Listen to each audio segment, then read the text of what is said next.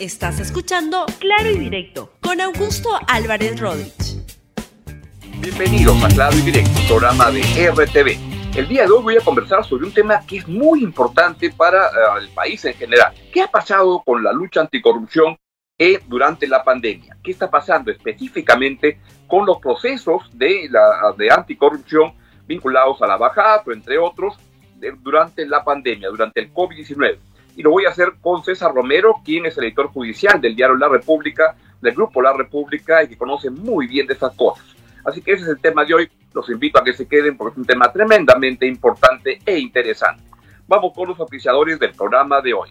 Bien, vamos con el desarrollo del programa. Como les decía, lo que estamos teniendo hoy en día es que la sociedad peruana, el país y el mundo en general se ha paralizado de muchas maneras. La, la, la economía eh, ha, entrado en un estado de paralización para poder defenderse de los procesos de, contagio de el COVID-19.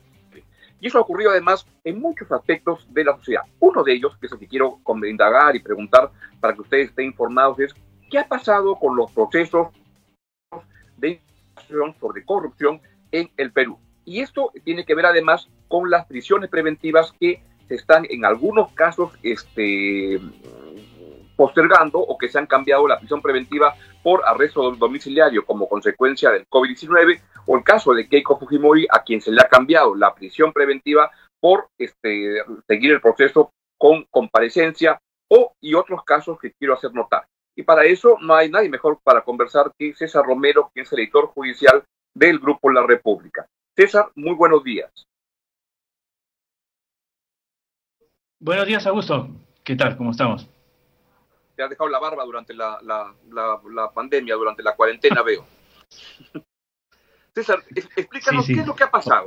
Ah, los procesos de, anticorrupción, las investigaciones de, de la Fiscalía, del equipo especial, han entrado en hibernación. ¿En qué modo están?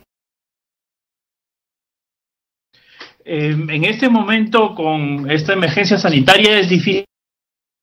Eh, como me comentaba un fiscal, eh, el trabajo es de campo, es de salir, de, buscar información y este momento no se puede realizar, digamos. Desde que se decretó el estado de emergencia en el país el 16 de marzo, las investigaciones han quedado en stand-by, a la espera, y no se están digamos, buscando más documentación, ya no se puede viajar a Brasil, en, el caso de la Bajato, y este, todo está a la espera que termine esto. Lo único movimiento que ha habido en estos dos meses es en el tema de las medidas cautelares, eh, las que están por vencer, que algunas han, pedido ser renovadas, algunas han sido cambiadas por detención domiciliaria, los impedimentos de salida del país, algunos pedidos de protección de derechos que han hecho algunos procesados. Es lo único eh, que se ha podido realizar, las audiencias a nivel judicial, pero esa investigación propiamente en el Ministerio Público no se puede realizar nada. Ahora, ahí habría que distinguir como dos tipos de resoluciones y decisiones que está, tomando la justicia, ¿no? Un caso es, y la, para que la gente explícanos eso, no entienda bien la diferencia, es el caso de Keiko Fujimori y otros son los casos de, por ejemplo, Susana Villarán o Edwin Oviedo y otras personas.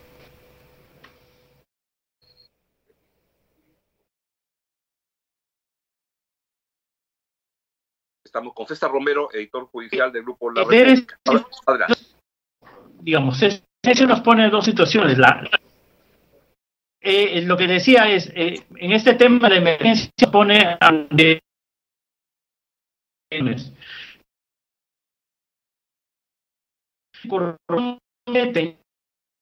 digamos,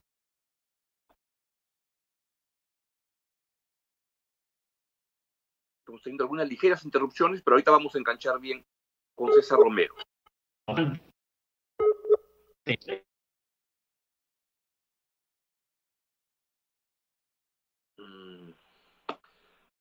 A ver, estamos teniendo, como les decía, algunas este, interrupciones, pero el tema que estamos tratando, mientras estamos corrigiendo esta, esta deficiencia en la, en, la, comunicación, es qué está pasando con los casos de personas que están siendo procesadas por este casos de este de, investigaciones sobre corrupción, sobre esta entrega de fondos por parte de las constructoras de, de Brasil, Odebrecht, entre otras, y ahí estamos viendo qué es lo que ha ocurrido.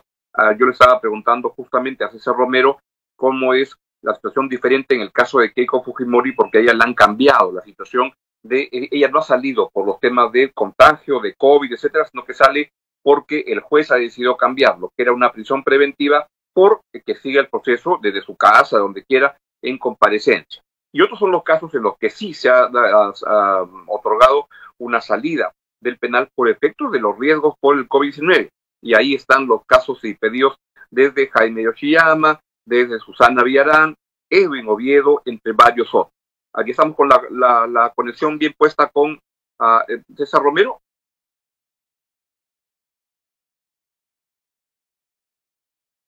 Adelante, César.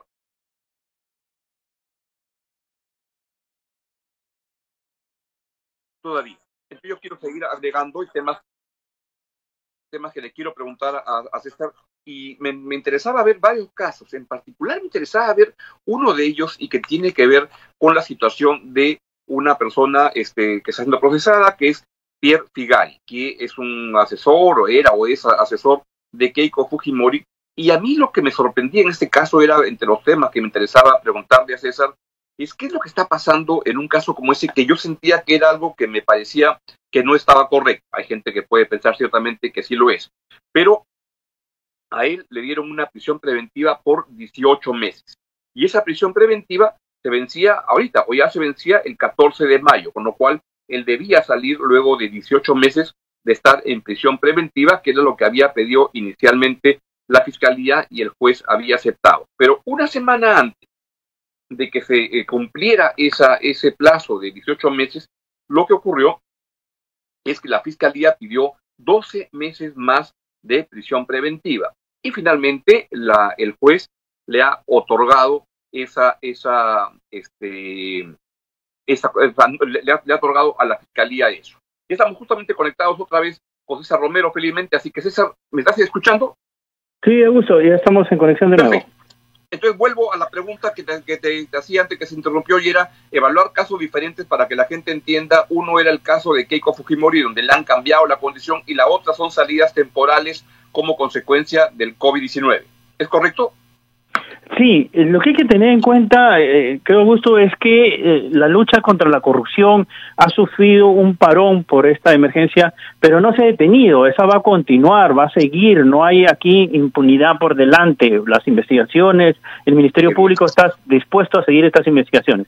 El otro tema que hay que ver es que las personas que están privadas de su libertad con prisión preventiva están dentro de un centro penitenciario y los centros penitenciarios en el Perú desde hace muchos años están hacinados, están sobre su capacidad eh, en, en 140 por ciento por encima de su capacidad. La gente duerme en los pasillos, fuera de las celdas, en los patios, se han instalado camas. Entonces, hay que ver, ese, ese es el problema de las prisiones, que cambia un poco la situación, no en el tema de impunidad, sino que hay que darle una solución al tema del hacinamiento en los penales. Por eso, diversos organismos internacionales, la misma Corte Suprema, la Defensoría del Pueblo, ha dicho hay que mirar al tema del hacinamiento en los penales y hay que reducir ese hacinamiento. Uno de los temas, digamos, inmediato para reducir el hacinamiento es revisar las prisiones preventivas, sobre todo las prisiones preventivas de personas que no han cometido delitos violentos, digamos que su salida no va no va a afectar a otra persona digamos. Si estamos ante un mm. tema de un asesinato de un sicario es obvio que si sale en libertad podría volver a cometer el delito. Entonces en el tema de, o algo así. Claro en un tema de violación que puede volver a, la casa cerca de la víctima. Entonces en el tema de corrupción no hay un caso de violencia. No es que el delito desaparezca, sino que no hay un caso de violencia y por eso se pidió que se revisen estas prisiones preventivas y que solo se mantengan en las que sea absolutamente necesario. Eh, que se vean condiciones. Y en este momento, en los casos de corrupción, con las investigaciones paralizadas, no hay un peligro inmediato. no hay, no funcionan los aeropuertos, no funcionan los puertos. Eh, es difícil que ahorita una persona que vive en el Perú quiera fugarse a otro país eh, donde va a estar escondida y si se enferma no va a tener asistencia médica. O sea, hay muchas eh, condicionantes naturales para que las personas no intenten fugar.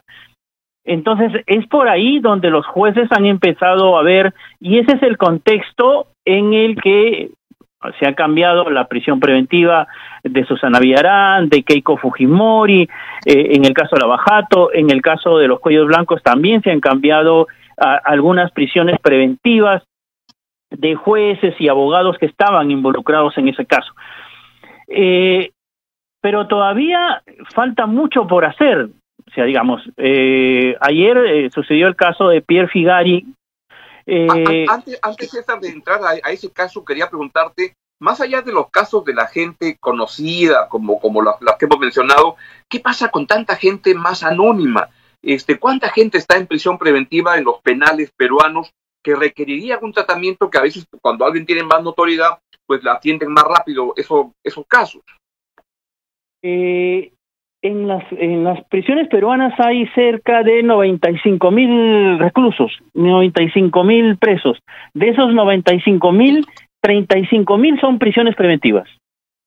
Es un número altísimo de prisiones preventivas y no se están revocando con la rapidez que sea necesaria. Digamos, los estudiosos directos del problema penitenciario calculan que un mínimo deberían salir en las próximas semanas cerca de 12 mil a 15 mil personas para aliviar un poco la situación de los penales. En esto debe tenerse una cuenta. En cuenta una cosa, hay dos. Si bien cuando una persona es liberada se beneficia esa persona porque va a salir a su casa donde tiene mejores condiciones, pero también eso genera un espacio que queda libre en penal. O sea, también se favorecen los que permanecen dentro de la prisión, porque van a tener más espacio, van a tener mejores recursos de los pocos que el Estado pueda dar a los penales. Entonces hay dos beneficios por ahí. Y ahí es donde algunos jueces y fiscales no lo están viendo. Ya la, la pandemia se va a acabar y la gente no va a salir.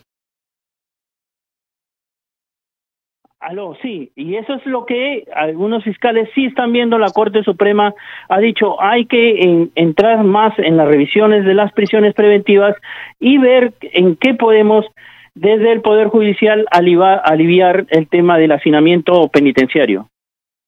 Ahora, te pregunto entonces al tema que estabas planteando, que era el, del señor Pierre, Pierre Figari, en el cual corrígeme, le habían dado 18 meses de prisión preventiva que se cumplían ahora el 14, 15 de mayo y entonces una semana antes la fiscalía pide 12 meses más de prisión preventiva en este contexto y el juez se lo ha este, dado. A mí me sonaba, me, sonaba, aunque yo no tengo conocimientos jurídicos como los que tú tienes, algo impropio, algo incorrecto, no me parecía bien. Si ya había cumplido los 18 meses, mi impresión era que ahora debía salir y que los fiscales deben apurarse con su trabajo de investigar y acusar para llegar a una, a una condena o no, si es que lo que corresponda. ¿Cuál es tu impresión? Es que, eh, sí, en, en Gary en este momento y en general en todos los casos, no se nota ahorita una perturbación que exista. O sea, Pierre Figari no puede ahorita perturbar una investigación porque en principio las investigaciones desde marzo están paralizadas. Entonces, su libertad no afecta a la investigación y la Fiscalía no ha podido por ahí justificar en qué afecta la investigación una libertad de él. Entonces, lo lógico era que se revoque. Podría haberse revocado, digamos, de aquí hasta diciembre y en diciembre volverse a evaluar. La Fiscalía no impide que en diciembre pueda, si esto se, digamos, se normaliza un poco, en diciembre o más adelante pueda volver a pedir una prisión preventiva. Pero en este momento, con todas las investigaciones detenidas, sin posibilidad de hacer diligencias y sin que, digamos, podamos tener una fecha concreta de, cuándo eh, podremos empezar a normalizar la situación, eh, no hay motivo para que permanezca con prisión preventiva durante 12 meses más cuando, digamos, si bien esta emergencia eh, podría empezar a relajarse a partir del 28 de mayo. Ya el Poder Judicial y el Ministerio Público han dicho que las actividades no se van a reiniciar de inmediato, van a reiniciarse progresivamente, junio, julio, agosto, de repente.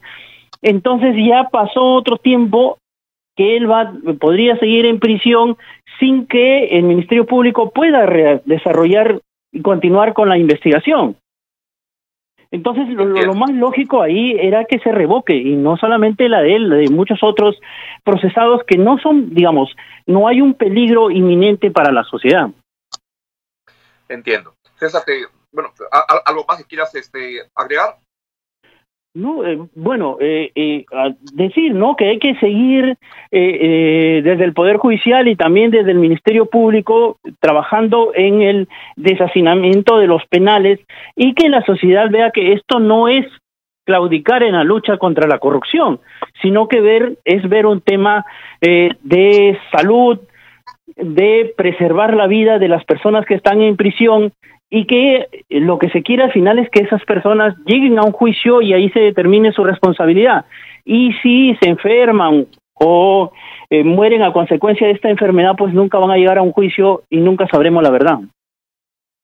Así es. Pues César, muchas gracias. Yo tengo una, una impresión similar que, la tuya, señor Figari. Ni lo conozco, nunca lo he visto en mi vida. Y la verdad que está en una tienda política que, que me parece que ha hecho muy malas cosas y que, y que debe ser procesado, investigado y un juez deberá decidir si es que lo condena o no, pero creo que justamente una democracia este, se prestigia, una democracia eh, este, crece mucho y un sistema judicial crece mucho cuando a, a, gente que con frecuencia de un grupo político no ha tenido mucha confianza ni mucho eh, entusiasmo por fortalecer las instituciones, es con esas personas con las que se debe ser mucho más estricto y más riguroso en que la justicia se imparta justamente con justicia. Y en el caso del señor Figari, aquí insisto, ni, ni, conozco ni nunca he visto, creo que se está cometiendo un atropello.